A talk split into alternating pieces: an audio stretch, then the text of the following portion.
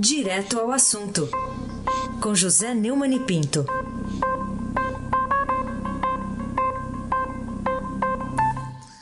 Oi, Neumann, bom dia. Bom dia, Raíssen Abac. Bom dia, Camila Tulinski. Bom dia. Bom dia, Almirante Nelson Volter. Oi. Bom dia, Frânio Vanderlei. Bom dia, Manuel Bonfim. Bom dia, ouvinte da FM 107.3, Rádio Eldorado, a rádio cujo, cujo jornal Eldorado é ancorado por Raíssen Abac. Vambora, vamos dar as mãos aqui, uma mão lavando a outra, mas no bom sentido. O... Manos fricat, manos fricat, manos lava, mano. O, o, Tribunal Superior Eleitoral retoma hoje, a partir das sete da noite, o julgamento da ação do PSDB, que pede a cassação da chapa Dilma Rousseff Michel Temer e o afastamento do presidente da República. Hoje também tem essa operação né, contra Henrique Eduardo Alves, que você também vai comentar. Mas quais são as perspectivas, hein, Neumani, desse julgamento histórico, o primeiro em que a Justiça Eleitoral julga um presidente no Brasil? É, a análise da ação ocorre no momento de agravamento da crise política, né? E agora dessa, dessa nova operação, Operação Manos, quer dizer mão em latim, né? É, ela, a crise se agravou muito depois da divulgação da delação premiada do empresário Wesley Batista, da JIF, que levou à abertura do inquérito do Supremo Tribunal Federal contra o presidente Michel Temer pela primeira vez como você lembrou, na história da República. Um presidente é, é investigado pela justiça criminal. Para fazer garantir a sua defesa, Temer instalou até um gabinete de crise no terceiro andar do palácio. E desde a delação ampliou o núcleo que o assessora na estratégia jurídica e na política. O cenário político agora é muito diferente do identificado há pouco menos de um mês, é, quando o governo, na verdade, são nove dias, né, confiava numa vitória na Corte Eleitoral a perspectiva no Planalto era de um placar favorável, de 4 a 3. A tese do presidente de que é preciso separar as contas dele e da ex-companheira de chapa, Dilma Rousseff, e já foi devidamente impedida. Diante disso, houve uma guinada na estratégia de protelar o máximo. Estão querendo agora apressar o máximo o processo. Só que, de acordo com a reportagem de Breno Pires, Isadora Peron, Vera Rosa, Tânia Monteiro e Carla Araújo, da sucursal do Estadão em Brasília, a delação é, da, do grupo JF revestiu incerteza do julgamento no tribunal, considerado sem precedentes na história, né? e deixou o presidente acossado pela investigação criminal que depende do plenário do Supremo Tribunal Federal. Nessa, ele é suspeito é, dos crimes pelos quais foi acusado pelo Procurador-Geral da República, Rodrigo Janot, de corrupção passiva, obstrução de justiça e participação em organização criminosa. Janot é o Moro, é, para o Lula, o Moro do Temer, né? O Temer está querendo empurrar com a barriga agora até setembro para ver se troca, consegue uma troca bem sucedida para ele do Procurador-Geral. Era o que faltava, né? Agora, oh, como você lembrou na pergunta, outra notícia preocupante o Temer acaba de chegar. Indica que não pararam as novidades que podem influir no julgamento que começa hoje. Pode até ser técnico, mas vai ter influência política. Do Tribunal Superior Eleitoral e principalmente na decisão do Supremo sobre o caso de investigação. Né? O ex-ministro do Turismo, Henrique Eduardo Alves, o multiministro, ministro de todo mundo, né? Que é do seu grupo de influência no PMDB, é alvo de um mandado de prisão num desdobramento da Operação Lava Jato, deflagrado agora mesmo. O ex-deputado Eduardo Cunha também, né? Sempre presente, dando a sua presença, né? Ambos são do PMDB e foram muito ligados ao Temer também porque foram presidentes da Câmara dos Deputados. É, é, é, bala, é bala de canhão, rapaz. Então, meu amigo, a operação foi batizada de Manos. Investiga a corrupção ativa e passiva e lavagem de dinheiro na Arena das Dunas, em Natal. Eu não quero ser conhecido como Cassandra, mas esse negócio dos estádios da Copa eu tenho batido neles há muito tempo. Ah, o sobrepreço chega a 77 milhões. Estou achando até um cálculozinho baixo, porque o, o custo do estádio, ali como de Brasília, chegou perto. Brasília passou de um bilhão. Lá, as dunas, chegou perto de um bilhão, né? São cumpridos 33 mandados, 5 de prisão preventiva, sem prazo, 6 de condução coercitiva e 22 de busca e apreensão no Rio Grande do Norte e no Paraná. O nome da operação refere-se é, refere a um provérbio latino, que virou brocardo em português, né? Manus manum fricas, et manus manus lava, cujo significado é uma mão esfrega a outra, uma mão lava a outra. Isso aqui, até no português falado em Uiraúna e em Mogi, está valendo. Vixe, parece mal presságio de mão, rapaz. Seja qual for, mão, né? Lembra quem? Mão, né? Aquela mão assim, fazendo um, um giro de peão com o dedo polegar, né? Seja qual for o resultado desse embrólio todo, este é um momento decisivo, não apenas para Temer, mas também para a justiça eleitoral, que tem sido muito questionada e sua própria razão de ser está em jogo. Se decretar impunidade, como esperam o PT, o PMDB e, por incrível que pareça, principalmente o PSDB, que a requereu, aí a justiça vai ser desmoralizada de vez. Esta é a oportunidade de renegar o seu histórico de omissão e as dúvidas existentes sobre sua eficácia. Dúvidas que ninguém tem sobre a eficácia do âncora Aysen Abdul Baki. Muito obrigado, muito obrigado. Estou começando a entender o legado dessa Copa, viu? É, Agnello é Queiroz, Zé Roberto Arruda, é, Henrique é, Alves, Cunha. Sérgio Cabral. Sérgio Cabral. Sérgio Cabral. É muito, Maracanã. É muito legal. É muito não legal. Esquece o velho Mará. Vamos lá, muito legado para todo mundo. Para todo mundo não, só para os bons, né? Vamos lá, a Polícia Federal enviou um rol de 82 perguntas ao presidente Michel Temer no inquérito da Operação Patmos, que é a investigação que põe sob suspeita o. Aí passamos para o grego. É, é, agora vamos, vamos mudar aqui põe em dúvida né, o, o PMDBista no caso da JBS. Semana passada, o ministro Edson Fachin, que é o relator da Lava Jato no Supremo, deu 24 horas para o presidente responder às indagações dos investigadores. Vamos lá, o que, que a PF quer saber do Temer, Neumann? A Polícia Federal questionou o Temer sobre as razões que o levaram a receber no Palácio Jaburu na noite de 7 de março. O empresário José Batista, da JBS, JF, etc, etc, Friboi, a quem o próprio Temer, em declaração pública, classificou de conhecido falastrão. Eu também sou conhecido assim, só que nunca roubei. Dias depois do estouro da Operação Patmos, em que veio a público o áudio da conversa é, que teve com Joesley, o presidente declarou publicamente é, que foi manipulado o áudio, que foi adulterado, como se o áudio alterasse o teor da conversa.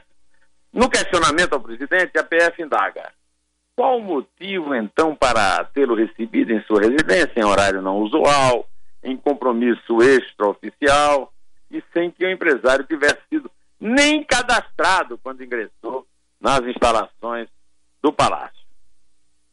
É, meu amigo, é muita coisa para explicar e até agora ele não explicou nada.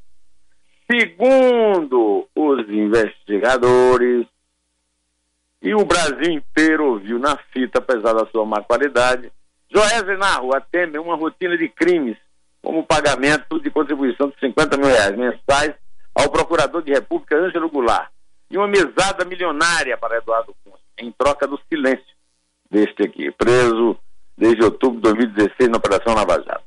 A reunião teria servido, de acordo com o que a polícia e o Ministério Público investiga, é, para acertar as contas dessa, é, digamos, dessa contratação do silêncio. Do, do... E para o Temer escalar o Achaloures, né, um, um, um ex-deputado que já está preso, como seu interlocutor com a JBS para tratar dos interesses do grupo no governo.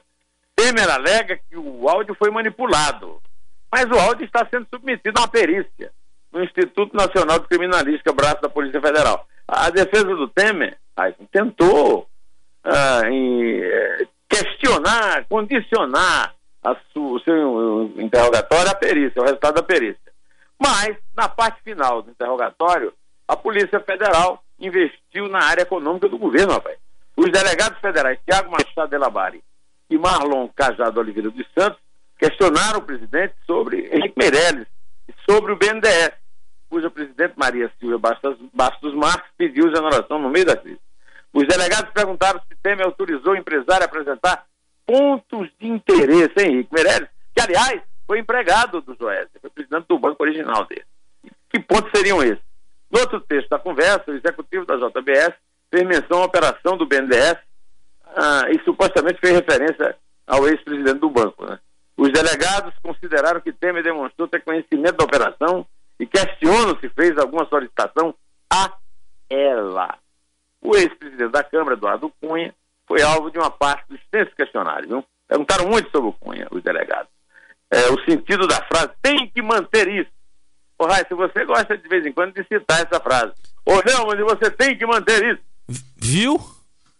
Ah, viu? Viu? Viu? Ah, o meu tio, os meus tios velhos, irmãos do meu pai, que meus avós chamavam de Jó viu.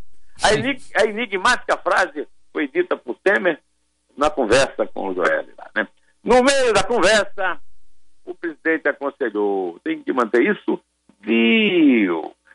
Temer acabara de ouvir do interlocutor um relato sobre os esforços para manter o Eduardo Cunha na muda. Na reportagem do Estadão, assinada por Fausto Macedo, Fábio Serapião, Júlio Afonso e Breno Pires, ficamos sabendo que ao decretar a prisão preventiva do homem da mala, o Rodrigo da Rocha Loures, Edson Faquinho, relator do, da Operação Lava Jato no Supremo, afastou a de ilegalidade que o Temer, é, o advogado Antônio Cláudio Maria de Oliveira, bancou, né? De acordo com o, o ministro Faquim, a jurisprudência da Corte é pacífica, no sentido de que é lícita a captação ambiental de conversa feita por um dos interlocutores, mesmo sem o conhecimento do outro. O que o Temer tem que explicar é como é tanto, com tanto detetor de metal existente, o, o, o, o Joés entrou com esse metal, ou o gravador não é metálico. A tentativa de Temer desviar a atenção para a qualidade da fita não tem sido sucesso. O que ele precisa fazer é resolver essas dúvidas. Parece que, no mínimo, está tendo grandes dificuldades para isso. Ah, já você não tem dificuldade nenhuma de criar é, algum empecilho para o nosso presidente, né? Você abaque. Não, a gente só faz o que pode, viu? Mas, mas ele ajuda. Olha só, a, outro assunto aqui que está ligado à situação do presidente Temer. É, após uma intervenção política do governador Geraldo Alckmin e um discurso inflamado do prefeito João Dória, o, o diretório estadual do PSTB de São Paulo recuou desde ontem em não tomar uma posição oficial sobre o desembarque do partido, do governo de Michel Temer. O Dória foi o último a discursar e não, não fizeram a votação depois, acabou a reunião. Bom, que consequências essa confirmação de ficar em cima do muro influirá no desempenho dos tucanos em 2018, na sua avaliação, Neumann? Na semana retrasada, o executivo do partido se reuniu, mas acabou de não chegar a uma decisão oficial. Né? É, é o muro, é, é, é a muralha do oportunismo. Não lembro o goleiro do Flamengo que não defende nada. A muralha do eles estão sempre em cima do muro. E pior é que atrás deles vem o Dem. Eles ficam em cima e o Dem, e o Dem assombra, né? É, a sombra. Não assombra ninguém, eles ficam à sombra. Ô, ô, ô, Raíssa, o negócio é o seguinte, meu filho, não é só o Temer que está querendo ficar, eles também querem. O Bruno Araújo, do Ministério das Cidades, o Aloysio Nunes, da, do, do Relações Exteriores, olha, o, é, o Antônio Embaçaí, da Secretaria de Governo, né? todo mundo do PSDB está querendo ficar até janeiro de 2019. Agora, em 2018, a vaca dos tucanos vai fazer companhia à vaca petista no Brejo e a vaca do Temer também. Aliás, por falar em vaca petista, aonde a vaca vai, o boi vai atrás e o Raíssen Abac já está louco para fazer uma pergunta a esse de outro personagem antes Sim. que o meu tempo aqui acabe. Pergunta, Rai. Você me lembrou do, do João da Praia, né? Cantava essa música? Era João da Praia? É, João da é, Praia. João da Praia. A, aonde a vaca aonde vai. a vaca vai, o, o boi, vai, vai atrás. atrás. Tá bom. Bom, olha, cerca de uma hora e meia antes do, do início das audiências do patriarca da Odebrecht, o Emílio Odebrecht, ontem, e do executivo da empreiteira, o Alexandrino Alencar, os advogados do ex-presidente Lula entraram com habeas corpus com pedido de liminar no Tribunal Regional Federal da Quarta Região para cancelar os depoimentos. Que consequências teve esse pedido, Neumann? As consequências é que as audiências começaram às duas da tarde, os executivos da Odebrecht foram ouvidos, prestaram seu depoimento na ação penal sobre propinas pagas pelo empreiteiro no esquema que já seria liderado pelo ex-presidente Lula os valores teriam chegado a 75 milhões, foi tudo confirmado. em oito contratos com a Petrobras. Eu quero só lembrar, para que você fique sabendo, que não é só de, de Temer que vive a roubalheira, ao contrário, viu? Ao contrário. Incluíram um terreno de 12 milhões de reais, 12 milhões e meio para o Instituto Lula e uma cobertura vizinha à residência dele em São Bernardo de 504 mil reais. Modestinha, né? O advogado Cristiano Zani Martins, é, dessa vez, conseguiu ganhar metade do seu pedido, porque o, o, o relator Gebran, lá do seu conterrâneo é, libanês, lá do Sírio, sei lá, lá da, da, da Tribunal Regional Federal da Quarta Região de Porto Alegre, negou que a, a audiência fosse suspensa, até porque já o fato consuma. Fait accompli, diria irmã Josefina, minha professora de francês, fato consumado, né? Então ele aceitou a metade, que foi o seguinte: ele manteve o depoimento de ontem e deu três dias de prazo para a defesa tomar conhecimento do teor e reinquirir a testemunha, as testemunhas, se necessário. No caso, o pessoal do Odebrecht, não é mais da JBS. Moro disse que o advogado está tentando humilhar essas testemunhas. Os procuradores da Lava Jato afirmam que Lula, quando ainda era presidente, recebeu o apartamento vizinho dele em São Bernardo do Campo, um terreno de 12 milhões de reais, onde seria construída a nova sede do Instituto Lula. A obra não saiu do papel. Os imóveis teriam sido oferecidos pelo Odebrecht em troca da interferência do presidente em oito contratos com a Petrobras. Ao ser questionado pelo juiz Sérgio Moro, o ex-executivo do Odebrecht, Alexandrino Alencar, declarou que a oferta dos imóveis a Lula referia-se a um favor político. É, esse testemunho é muito importante, você sabe disso, Raíssa. Você que já foi é, escrivão polícia lá no, no, com o presidente. Escrevente do, Judiciário. Do... Escrevente do Judiciário. judiciário. Com, o juiz, como é que chama o teu juiz lá? Foi presidente um, aí do. Um deles foi o doutor Ivan Sartori, né? Ivan Sartori. Ele era, bem, ele era novinho, ele era novinho na época. Essa é a notícia mais importante desse comentário inteiro. Alexandrino Alencar, deixei aqui para o fim, para a gente tocar a música e tudo. O, o Alexandrino Alencar, executivo, ex-executivo do Odebrecht, contou que o dinheiro que entrava era para favorecer o Lula. Vai lá, Almirante Nelson. Toca o Alexandrino, Almirante Nelson. Por que, que o Odebrecht adquiriria um, adquiriria um imóvel para o Instituto Lula? Eu, eu, eu entendo em, em retribuição, a, a, em contrapartida ao, ao que o próprio presidente Lula fez no passado. Eu acho também em função da, da, da importância dele no, no, no, governo, no então governo, e talvez e, e, também no futuro político do próprio, do próprio ex-presidente Lula na época. O Raif, esse o outro governo que ele falou aí, era o da honestíssima Dilma Rousseff, que não tem conta no exterior. Há dúvidas a respeito, mas tem outro. É, além dele, falou o Emílio Odebrecht, mas eu queria é, passar para outro executivo, o Louveira, antes da gente encerrar, para o Louveira também trazer uma confirmação disso tudo e depois ficar sabendo que a, a, a defesa do Lula vai lhe dar a oportunidade de contar tudo de novo. Chegaram dois carros, desceu o ex-presidente Lula, a senhora Marisa, Paulo Okamoto e mais um quarto que eu não posso precisar que é que eu não conheço. Eu acho que vão pedir aí, o Zanin vai pedir o cancelamento desse depoimento por uma ofensa a uma defunta, que é a dona Marisa. De qualquer maneira, o Zanin cantou vitória. Isso é tão raro que eu só vou cantar vitória quando souber que a Constituição está sendo seguida no Brasil e presidentes como eu, como você, não podem cometer crimes.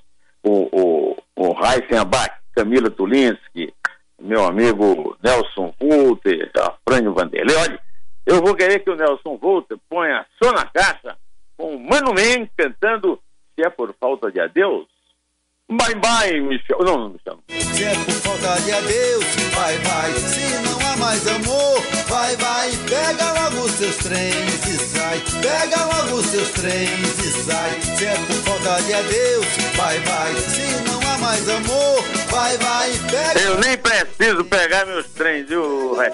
Já fico aqui mesmo.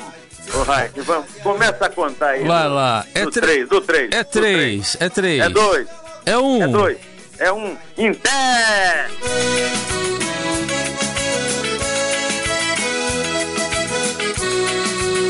não há paixão e nem desejo, não há mais condição entre nós dois.